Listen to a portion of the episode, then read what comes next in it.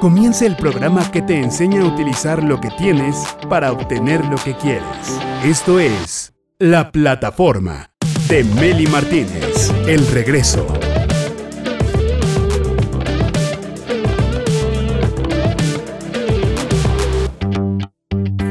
Directores, ¿cómo están? Hay situaciones que, que, nos mantienen ocupados durante el día, muy entretenidos, muy concentrados, pero a veces esas mismas cosas nos quitan el sueño en la noche. Y esto le pasa a muchas familias empresarias porque no solo tienen que lidiar, muchos dirán, ay, sí, pobrecitos, tienen empresa, pobrecitos. No, es que a veces tienen que lidiar con las cosas de la empresa y luego irse a la casa y lidiar con las cosas de la familia. Se mezclan, porque cuando es empresa familiar integrada por por miembros diferentes de la familia, pues se mezclan a veces los problemas. Entonces, ¿cómo hacer para que la familia se mantenga unida, sus negocios crezcan y permanezcan en el tiempo? La mayoría asumimos que, que los miembros de una familia empresaria pueden ponerse de acuerdo fácilmente, porque vemos que una empresa exitosa, seguramente la familia se pone muy bien de acuerdo. Sin embargo, los conflictos han provocado que muchas empresas que tenían un gran porvenir terminen en litigios, en juzgados, o en bancarrota. Y muchos de esos conflictos pueden escalar todavía más, al grado que se origina una separación familiar o un fracaso total de la empresa. Es importante, directores, que las siguientes generaciones, si queremos que México se fortalezca a través de su economía, que obviamente es a través de las empresas, Necesitamos que las siguientes generaciones sepan mantener esa unión familiar y esa unión empresarial y sepan crear relaciones sólidas con su propia familia empresaria. Es por eso que mi invitada, la entrenadora empresarial, que además viene de una familia empresaria, que creció con una familia empresaria, sus papás, sus hermanos, eh, mi invitada Betty Galván nos trae el tema precisamente llamado las seis etapas de una familia empresaria. Así que bienvenida mi querida Betty, ¿cómo estás? Muy bien, Meli, muchas gracias. Muy contenta de estar aquí nuevamente. Igualmente, mi querida Betty. Queremos conocer la estructura de una empresa familiar, de una familia empresaria y sus seis etapas. ¿Por dónde empezaríamos? Pues mira, siempre, siempre inicio y les digo a mis clientes que es mejor invertir cinco años de su vida en construir su negocio que pasar 45 años trabajando como un autoempleado que no les permite retirarse nunca. Y la mayoría de los dueños de empresa, pues la verdad que no hacen nada por mejorar a pesar de que ya se sienten cansados y de que trabajan demasiadas horas, pues para que las cosas salgan bien, entre comillas. Yo les quiero compartir pues el proceso para profesionalizar y crecer la empresa manteniendo la armonía familiar y que de esta forma pues puedan dejar el legado a sus familias, que sea un ingreso pasivo para toda la familia. Y este proceso es pues más fácil de entenderlo si lo platico como si fuera una historia, que son de las seis etapas que nos acabas de compartir. Y a lo largo de esta historia seguramente muchos de los que nos están viendo o nos escuchan se van a sentir identificados. Entonces, pues me gustaría iniciar con la primera etapa, pues, con los inicios. Al inicio, el dueño de un negocio, pues es el todólogo, cuando arrancan es el que hace las ventas, el que cobra, entrega el producto, el servicio, contesta el teléfono, abre la puerta, es el que hace todo. Pero cuando el negocio comienza a crecer, que ya le empieza a ir bien, empieza a complicarse la operación, pues no puede seguir siendo el todólogo y se da cuenta de que necesita ayudantes. Entonces comienza a contratarse extensiones de él, entonces, lo que él antes hacía para la entrega del producto, ahora le pone a alguien más a que haga eso de la entrega del producto. Lo que él antes hacía de contestar el teléfono, pone una persona que haga eso que él hacía para contestar el teléfono, pero la gente sigue pues dependiendo de, de él para hacer las actividades. Este, que ya no le estaban dando tiempo y entonces él se enfoca principalmente en lo que hace que el negocio siga creciendo, que es la venta y la operación. Y gracias a esto, pues el mm. negocio crece, es normal.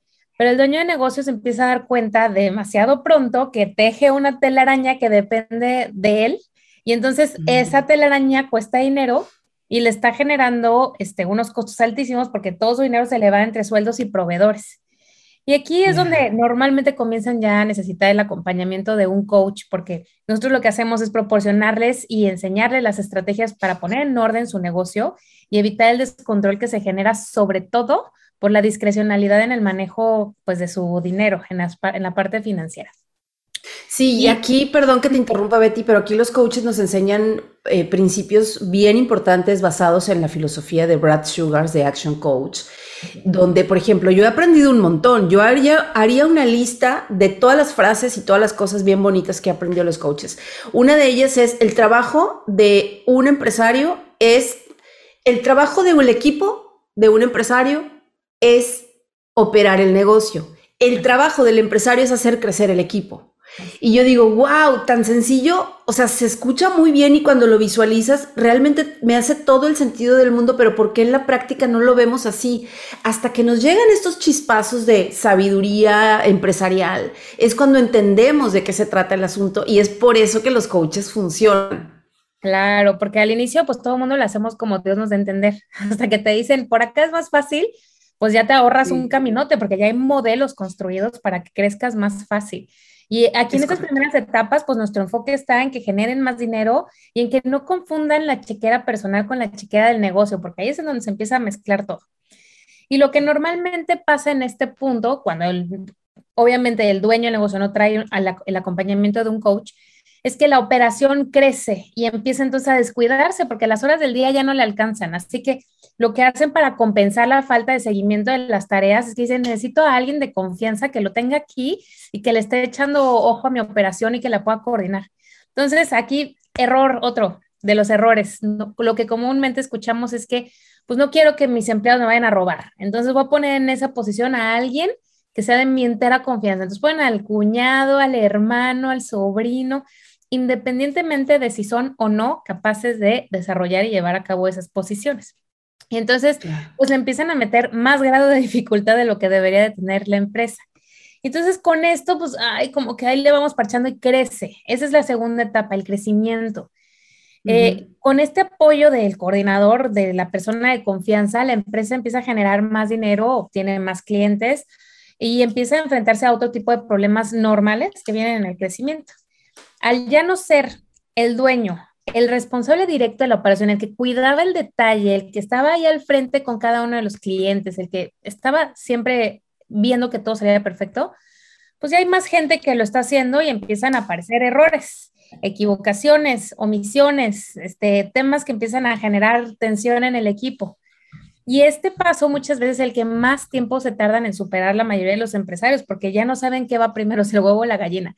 La operación se vuelve muy compleja y muy difícil de llevar, porque pues ahora hay más de todo y todo el mundo está haciendo más errores. Antes era más simple porque pues había pocos clientes y él los podía atender y veía que todo saliera bien.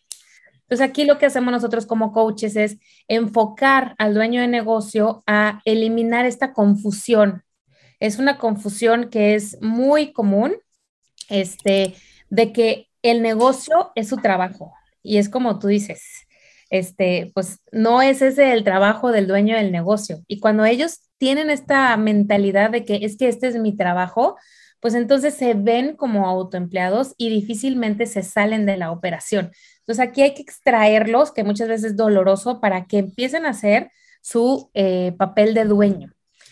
Y, de ahí ya los empezamos a pasar a la tercera etapa, que es la parte de la sistematización. Los que logran saltar solitos esta etapa y, se dan cuenta que hay que sistematizar y luego automatizar, este, como que se empiezan a fijar, empiezan a evolucionar. En la sistematización viene esta etapa en la que se deben solucionar los errores que se generan, pero multiplicados por todas las personas que ahora tiene la empresa. Para esto, el dueño debe trabajar muy fuerte para construir sistemas que le permitan estandarizar procesos, que le faciliten la vida, que eviten los retrabajos y los malos servicios que generan las quejas de los clientes insatisfechos. Y durante la implementación de estos sistemas, el dueño del negocio se enfrenta ahora con la resistencia al cambio, que es normal por parte de su equipo. Porque antes, ya de otra forma, entonces están acostumbrados a hacer las cosas a la antigüita. Y esto genera mucha tensión, porque la gente no usa los sistemas, no los alimenta y por ende, pues no pueden generar información de valor para tomar las decisiones. Y es muy común en este punto que muchísimos empresarios caigan en la tentación de regresar, de retomar la operación, de meterse ellos a hacer las cosas, porque como tienen tanta pasión por lo que hacen, al ver que la gente no está cooperando con el crecimiento, que no está haciendo las cosas, pues se justifican metiéndose de regreso diciendo, es que todo lo tengo que hacer yo, porque si no, las cosas nunca van a salir como tienen que salir. Entonces, con ese pensamiento dan pasitos para atrás. Y aquí los coaches lo que hacemos es acompañar al empresario para capacitar o incorporar posiciones gerenciales que tengan los perfiles adecuados y en quienes pueda confiar y delegar todas estas funciones que ya no debe de seguir haciendo el dueño. En este, en este equipo gerencial, pues buscamos un equipo de campeonato, personas que valgan cada peso de su salario en oro, porque pues van a tener más experiencia y conocimiento sobre ciertos temas que el mismo dueño. Principalmente buscamos aquí cuatro posiciones. Alguien que se encargue de administración y finanzas, alguien que se encargue de toda la operación, alguien que se encargue del marketing y las ventas y alguien que se encargue del recurso humano y la parte legal. Este proceso de formación del equipo también lleva su tiempo. Con nuestro acompañamiento lo que hacemos es pues, acelerarlo, generando el perfil adecuado, la búsqueda, el reclutamiento correcto, se les da la inducción, el entrenamiento, este sentido de pertenencia para que puedan colaborar e integrarse entre ellos y que entonces le den el crecimiento que se necesita a la empresa. Cuando el dueño no tiene este acompañamiento, pues este proceso que de por sí es complejo, pues puede tardar muchos tortuosos años de error y aprendizaje porque no ha sistematizado y con frecuencia, pues lo que sucede en una empresa familiar es que superponen los roles desempeñados por la misma persona en la familia y en la empresa. Es decir, empieza a haber confusión de roles, porque si está la esposa, están los hijos, está todo el mundo dentro del de, el negocio trabajando, pues empiezan a, a confundirse los roles. Y esa es la siguiente etapa cuando la empresa está creciendo y el padre es el padre en casa y el jefe en la empresa, pues lo que normalmente pasa es que el dueño prioriza la confianza y el compromiso con sus hijos, con su esposa inclusive, por encima de lo preparados que puedan estar para cumplir sus responsabilidades en la empresa. Que por cierto, normalmente para los hijos y la familia las responsabilidades suelen ser nada claras. Y adicionalmente le sumamos que la visión y los estilos de dirección del padre y los hijos, pues casi nunca coinciden. Aunque los hijos sean egresados de las mejores universidades o escuelas de negocio, pues tienen otro punto de vista. Entonces empezamos a escuchar estas peleas de, mientras yo esté en esta empresa, se va a hacer lo que yo diga. Cuando yo ya no esté, ustedes van a hacer lo que quieran. Entonces empiezan los piques con, con la familia el acompañamiento que nosotros damos, pues los coloca rápidamente en las posiciones que deben de ser. Ponemos los, los cuatro pilares que estamos buscando, las cuatro personas, los cuatro gerentes. Eh, y esto le brinda al dueño de negocio la libertad de manejar su empresa con números y estrategias y atendiendo al crecimiento de su equipo. Esta libertad hace que pues, se quiten los sentimientos y que la gente se dé cuenta que necesita estar en el lugar adecuado. Y el dueño entonces con esa tranquilidad se puede dar tiempo de buscar de manera adecuada y con una cabeza fría, ahora sí un reemplazo para él mismo, un nuevo director general. Y así como hicimos para buscar a sus gerentes, al director general hay que buscarlo igual, lo acompañamos para que haga su perfil de puesto, que busque los candidatos, pueden ser internos o externos de la empresa, que reclute, que inicie su proceso de formación del director general para que el dueño pues, pueda hacer la entrega de la estafeta y si así lo, de, lo desea, este, que alguien más entre en su lugar. Hay, hay dueños que nos dicen, no, yo me quiero morir aquí haciendo lo que hago. Entonces, de todas formas, aunque quieran quedarse en la operación, hay que hacer este paso porque pues ahora más que nunca lo hemos visto con el COVID, puede haber muertes intempestivas y esto tenía que haber estado ya planeado. Muchas veces nos hemos topado que eh, el dueño pues dice, yo no la quiero, no la quiero entregar. Eh, y bueno, eso está perfecto, pero tomando el caso de que llegara a fallecer, que pueda ser este, una siguiente etapa, eh, pues empieza a haber imperios empresariales gigantes destruyéndose cuando se muere su fundador. Y esto ocasiona una profunda crisis con la familia que se queda. Cuando esto sucede, la organización de la empresa empieza a ser muy incómoda y difícil de tratar porque empieza a haber incertidumbre. Y para darles unas situaciones de las más típicas que, vemos y que nos enfrentamos es que empieza a haber conflictos fuertes entre la administración y la posesión del poder. O sea, quien, quien lo lleva a cabo y, lo, que tengo de acciones. Y esto empieza a desgastar mucho y ha destruido inclusive familias. Mejor que se pierda el negocio, pero no la familia. Y cuando no se tiene planeado, destruye familias con tal de mantener el negocio. Eh, también cuando hay un mal desempeño por parte de alguien, que siempre lo ha habido, pero pues está solapado por el dueño, luego la gente ya no sabe qué hacer con ese, porque a lo mejor el hermano o peor aún el cuñado que siempre fue tolerado y ahora que no está el dueño, pues la familia, ¿qué medidas va a tomar con ese respecto? No saben qué hacer para no afectar la relación familiar. Y luego viene el tema de la compensación económica. Siempre se empiezan a cuestionar por qué ganan lo que ganan. Hay unos que dicen que porque son los que más aportan deben tener más compensación y los otros siempre van a decir que eso es injusto. Entonces las cosas empiezan a ser una complicación y la sucesión nunca debería de ser así. Por eso les decimos, hay que planearla en vida. La sucesión es un tema que normalmente lo pateamos, lo evitamos, lo retrasamos y se debe de tratar con un proceso bien estructurado, planificado este, que no se necesite tomar de manera precipitada y mal hecha porque pues ya sucedió y, que sea una decisión tomada en vida, en vida por parte del fundador, que él deje las instrucciones de cómo debe de ser. Y bueno, en la última etapa, que es la parte de la sucesión y del gobierno corporativo, supongamos que, o sea, no se murió el, dueño, ¿no? Que, que, la empresa fue creciendo y superando todas estas etapas y ha crecido lo suficiente eh, y los familiares pues decidieron que quieren vender la empresa o que no la quieren vender, que quieren continuar. O sea, ya los familiares empiezan a ponerse de acuerdo. Ahora sí viene lo, interesante, viene lo bueno. Hay que concentrarse en, construir o mejorar la calidad del gobierno corporativo a través de un consejo de administración. Cuando el fundador sigue con vida, pues lo que normalmente pasa es que él ocupa el rol del presidente del consejo. Pero cuando él ya no está, esta posición pues empieza a ser motivo de peleas en la familia. La función del consejo de administración es darle rumbo a la empresa, cuidar que no se vaya a venir abajo. Y con el consejo se le pide rendición de cuentas al director general sobre la operación. Se le dan las metas y se empieza a evaluar el desempeño y el futuro de la compañía. Y este consejo se integra además por consejeros que pueden ser dueños o que pueden ser externos. Estos externos son súper valiosos porque brindan contactos, conocimientos del mercado, experiencia, y esto hace que pues, el consejo tome mejores decisiones.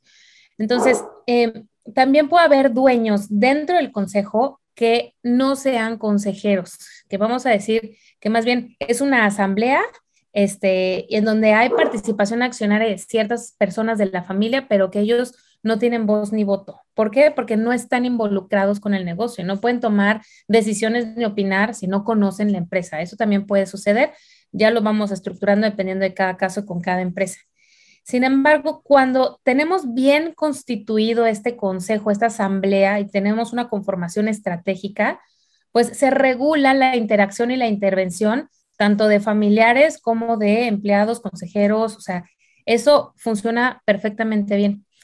Y cuando una empresa llega a este nivel, sin el acompañamiento de un coach, empiezan a hacer este, su propia asamblea y su propio consejo, este, lo que sucede normalmente es que los accionistas familiares, el consejo de administración y la dirección general, pues todos empiezan a pelear por el poder. Y esto se puede ver muy fácil porque los controles que se llevan son muy débiles, prevalece la gente de confianza sobre los controles y los sistemas. El consejo no conoce las expectativas ni los intereses de los accionistas, que son familia. Algunos de los accionistas no cuentan con información clara o comprensible para poder evaluar el desempeño de la empresa, del consejo o del director general. Entonces, en conclusión, realmente empieza a hacerse muy complejo, muy largo y muy desgastante la construcción de una empresa familiar si no llevamos una estructura que les pueda ayudar a hacerlo de manera más eficiente, que cuide este, este, esta armonía y equilibrio familiar y que haga que la empresa, pues de por sí trae la complejidad de ser una empresa, que no le metamos más complejidad porque sean familia. En conclusión, el objetivo de cada fundador de negocio o familia empresaria debería ser construir una empresa que sea un activo, que genere ingresos pasivos para la familia y para su patrimonio con esta estructura que hoy platicamos, que es un modelo probado, pues puede relajarse y hacer lo que más desee, trabajar para la empresa, para hacerla crecer o dejar de trabajar y simplemente obtener ingresos pasivos o franquiciarla o inclusive la puede vender a un muy jugoso precio porque es una empresa que funciona como relojito y que genera utilidades. Hay otros casos en los que el fundador o la familia desean utilizar este dinero extra para invertir en otros negocios que siempre quisieron tener y construyen un grupo empresarial. Ya en este nivel, pues la verdad es que se cuenta con suficiente dinero y tiempo para hacer realmente lo que la familia quiera. Nuestro objetivo como coaches de negocios es y siempre será lograr que sus negocios se conviertan en empresas comerciales, es decir, que sean empresas que vendan más, que sean rentables, es decir, que les queden utilidades para reinvertir y que funcionen sin el dueño de negocio. Que quitemos esto de que sea un autoempleo, sino que sea un activo que genere ingresos pasivos. Súper importante lo que nos estás compartiendo, Betty. Entonces, para hacer un resumen, primero el inicio, ¿verdad? El inicio de la empresa familiar, de la familia que empieza con su empresa. Luego viene el crecimiento, que eso es lo que a todos nos encanta. Luego la parte tan importante de la sistematización como tercer paso de una familia empresaria.